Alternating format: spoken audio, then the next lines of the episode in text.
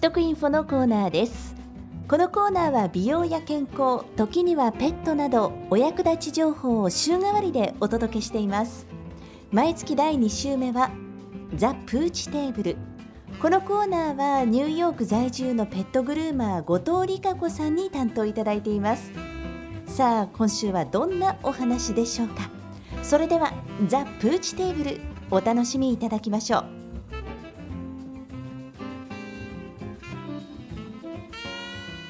さて、ここからはですね、ザ・プーチテーブルのコーナーです。このコーナーはニューヨーク在住のペットグルーマー、後藤理香子さんに担当いただいています。理香子さん、今回もよろしくお願いします。はい、よろしくお願いします。はい、今回はペットと災害っていうことがテーマになりますが、どんな話でしょうか？はい、えー、近年ではですね、まあ、日本は特にそうなんですけれども、まあ、地震があったり、台風があったり、まあ、豪雨があったり、まあ、ハリケーン、アメリカね、ハリケーンがあったり、竜巻があったりして、本当にあの、まあ、クライメートチェンジって言って、あの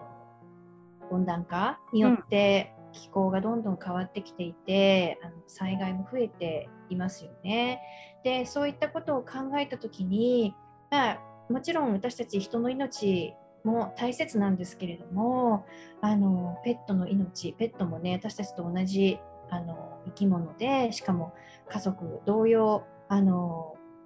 飼われてると思うのであのペットと一緒に避難できてペットと一緒に無事でいられるようにするにはどうしたらいいかなって考えて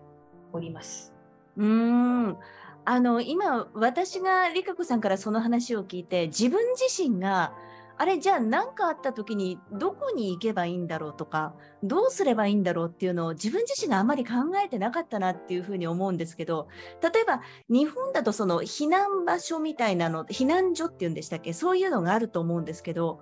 こっちではそもそも人間のそういう場所があったんでしたっけ？それがアメリカ私は少なくともニューヨークにいて避難所はどここの辺りの避難所はどこって聞かれたらわからないんですよね。小木さんもわからないですよね。わからないです。はい、なのでそういうことを考えた時にアメリカってあんまりこう避難所を設けてみんなで災害があった時にはそこに避難しましょうっていう風習というか文化がないのかなって思った時にああきっとあのー、こっちの人たちって避難所というよりはもう自分各自それぞれ自分で避難する場所を確保する人が多くて例えば、まああのまあ、家族というかね親族のところに行くとか知人とか友人のところでお世話になるとかなんかそういった人の方が多いなっていうのを感じたんですよね。確かにそうかもしれないです。日本だとそのハザードマップみたいなものがあって、あの何々小学校にとかっていうのが当たり前だったんですけど、ある時最近かな、私、日本に住んでる知人から、小雪さん、ニューヨークってハザードマップどうなってんのって聞かれた時に、もう全然ちんぷんかっぷんだったんですよね。確かに理香子さんが言うように、その知人とか親戚とか知り合いのところに行かれる方が多いのかもしれないですね。そうですよね。なので、あのまあ、日本だと最近、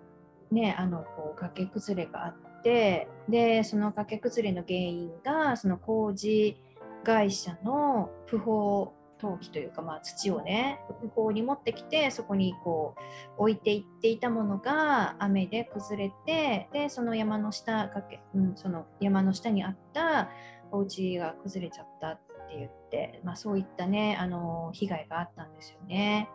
でまあねもちろんそれは、まあ、自治体の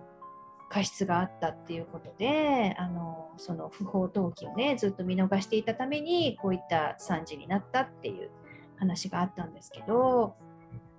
なんかアメリカというかまあアメリカに住んでいてそのなんだろうその自然災害に関対してなんだろうなこう常にこう自分の身は自分で守るというかなんかそういう風習があって、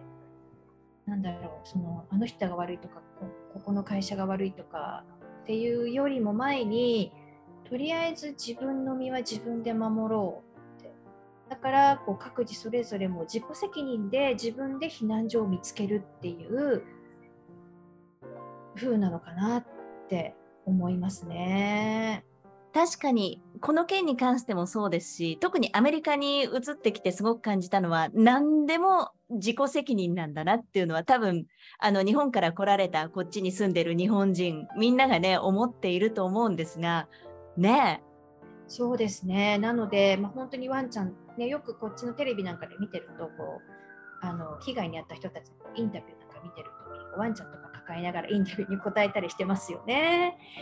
なのでみんなそれぞれ、まあ、こうワンちゃん抱えてどうしよううちがないとかって言って 言ってるんですけどでもその人たちはどこに行くんだろうって考えた時にでも結局やっぱりその人たちも知り合いの家なんかをね見つけてであのそこにいさせてもらうっていうのが大体主流なのかなって思っていてでやっぱりねあの知り合いのお家でも、まあ、動物飼っていればね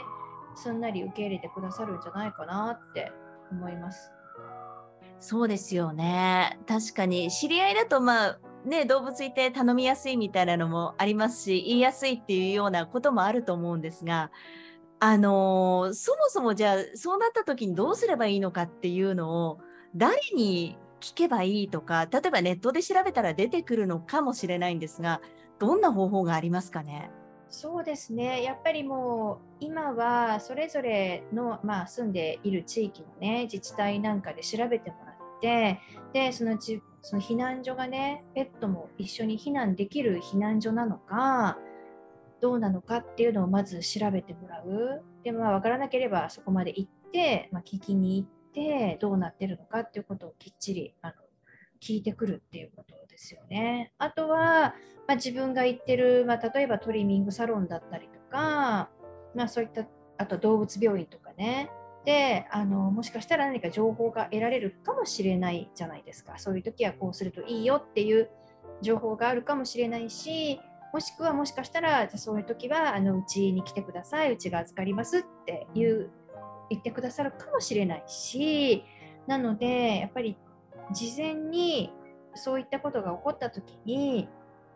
事前にいろいろこう調べてどうしたらいいかっていうプランをちゃんと考えておくことだと思いますね。うん。やっぱり備えあればじゃないですけれども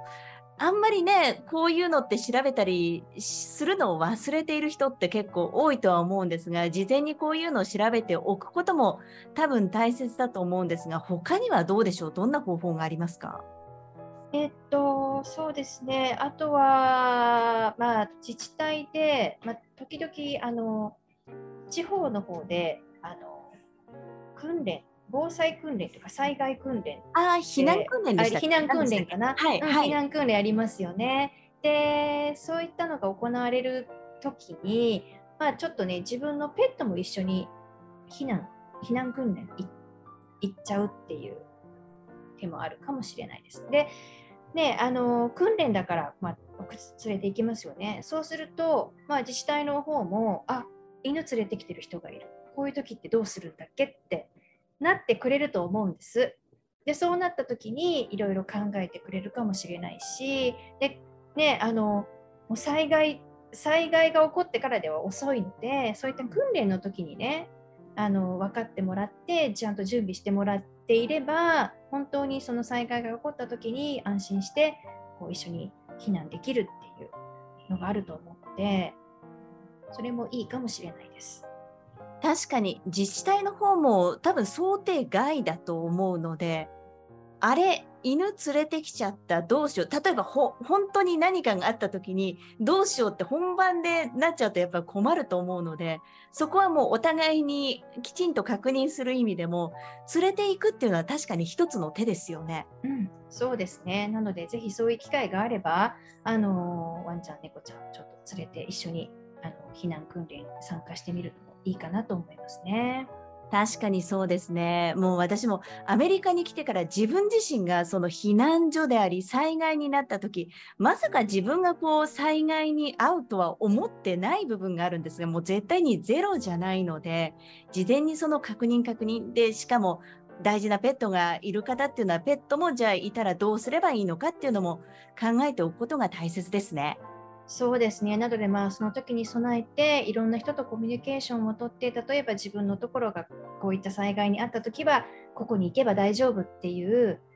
あのそういったところを確保しておく。なので、まあ、遠いところにいる知人がも知人の人がもしいるんであれば、その人とちょっとコンタクトを取ってみて、うちにもしこういうことがあったら、あのお世話になるけど大丈夫ですかっていううん、話もちょっとしておくといいかもしれないし、まあ、逆の立場でねあなたのところがもし災害にあったらあのうちに来ていいからねってあの声をかけてあげるっていうそういうところもあの大切なのかなって思いますね。そういったあの自治体の準備した避難所ばかりに頼るのではなくてね。はい。確かにそうですね。もしかしたらリスナーの皆さんも、あ、確かにこういう時どうすればいいのかなっっていうふうに気づかれた方も多いと思いますので、ちょっとね、これを機に今の話を踏まえていろいろと確認されることをお勧めしたいと思っています。ということで、今回はですね、ペットと災害についてお話しいただきました。以上、ニューヨーク在住のペットグルーマー、後藤理香子さんによります、ザ・プーチテーブルのコーナーでした。理香子さん、ありがとうございました。ありがとうございました。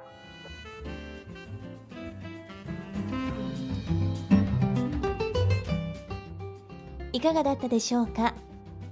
知っとくインフォ。毎月第2週目はザ・プーチテーブルニューヨーク在住のペットグルーマー後藤理香子さんに担当いただいています。理香子さんへのお問い合わせはインスタグラム。NYC グルーミング。NYC GROOMING NYC GROOMING までお願いします。以上美容や健康時にはペットなどお役立ち情報をお届けする知っとくインフォのコーナーでした。DJ 小雪 Ohashi Presenting New York Breeze.